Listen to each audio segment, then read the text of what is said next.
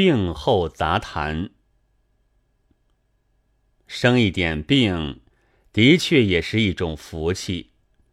不过这里有两个必要条件：一要病是小病，并非什么霍乱、吐泻、黑死病或脑膜炎之类；二要至少手头有一点现款，不至于躺一天就饿一天。这二者缺一，便是俗人。不足语言生病之雅趣的。我曾经爱管闲事，知道过许多人，这些人物都怀着一个大愿。大愿原是每个人都有的，不过有些人却模模糊糊，自己抓不住，说不出。他们中最特别的有两位，一位是。愿天下的人都死掉，只剩下他自己和一个好看的姑娘，还有一个卖大饼的。另一位是愿秋天薄暮，吐半口血。两个侍儿扶着，恹恹的到街前去看秋海棠。这种志向，一看好像离奇。其实却照顾得很周到。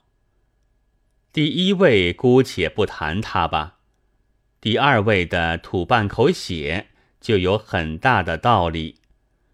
才子本来多病，但要多就不能重。假使一吐就是一碗或几升，一个人的血能有几回好吐呢？过不几天就压不下去了。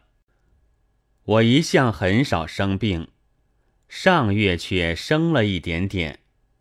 开出是每晚发热，没有力，不想吃东西，一礼拜不肯好，只得看医生。医生说是流行性感冒，好吧，就是流行性感冒。但过了流行性感冒一定退热的时期，我的热却还不退。医生从他那大皮包里取出玻璃管来，要取我的血液。我知道他在疑心我生伤寒病了，自己也有些发愁。然而他第二天对我说：“血里没有一粒伤寒菌。”于是注意的听肺、平常、听心、上等，这似乎很使他为难。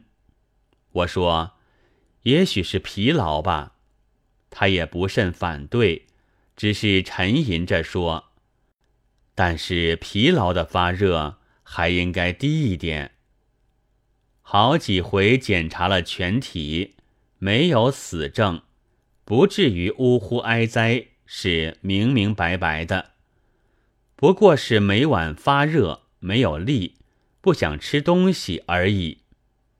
这真无异于吐半口血，大可享生病之福了。因为既不必写遗嘱，又没有大痛苦，然而可以不看正经书，不管柴米账，玩他几天。名称又好听，叫做养病。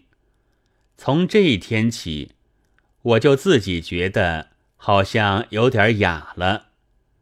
那一位愿吐半口血的才子，也就是那时躺着无事，忽然记了起来的。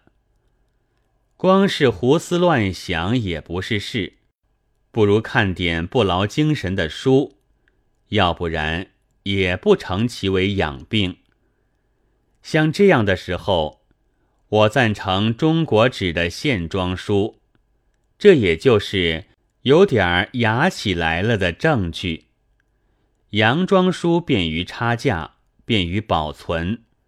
现在不但有洋装二十五六史，连四部备要也应领而皮靴了。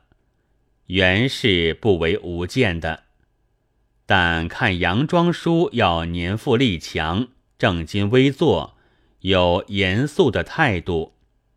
假使你躺着看，那就好像两只手捧着一块大砖头，不多功夫就两臂酸麻，只好叹一口气，将它放下。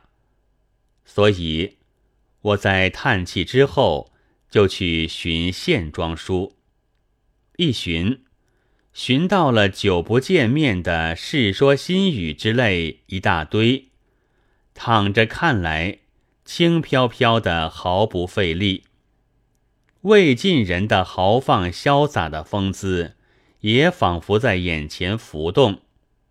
由此想起阮嗣宗的，听到步兵厨善于酿酒，就求为步兵校尉；陶渊明的做了彭泽令。就叫官田都种熟，因为太太的抗议，这才中了一点精。这真是天趣盎然，绝非现在的站在云端里呐喊者们所能望其项背。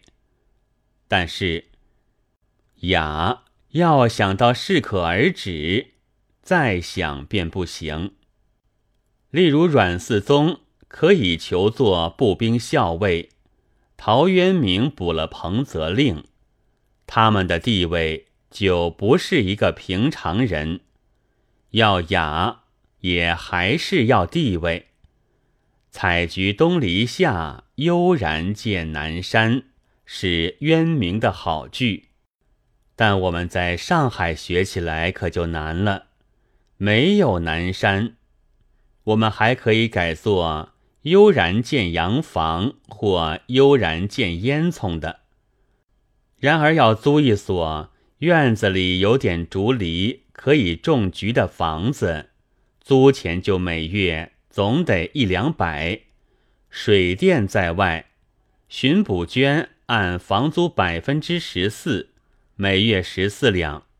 但是这两项，每月就是一百十四两。每两做一元四角算，等于一百五十九元六。进来的文稿又不值钱，每千字最低的只有四五角。因为是学陶渊明的雅人的稿子，现在算他每千字三大元吧，但标点、洋文、空白除外。那么。单单为了采菊，他就得每月译作净五万三千二百字。吃饭呢，要另外想法子生发，否则他只好鸡来驱我去，不知竟何之了。雅要地位，也要钱，古今并不两样的。但古代的买雅自然比现在便宜，办法也并不两样。书要摆在书架上，或者抛几本在地板上；酒杯要摆在桌子上，但算盘却要放在抽屉里，或者最好是在肚子里。此之谓空灵。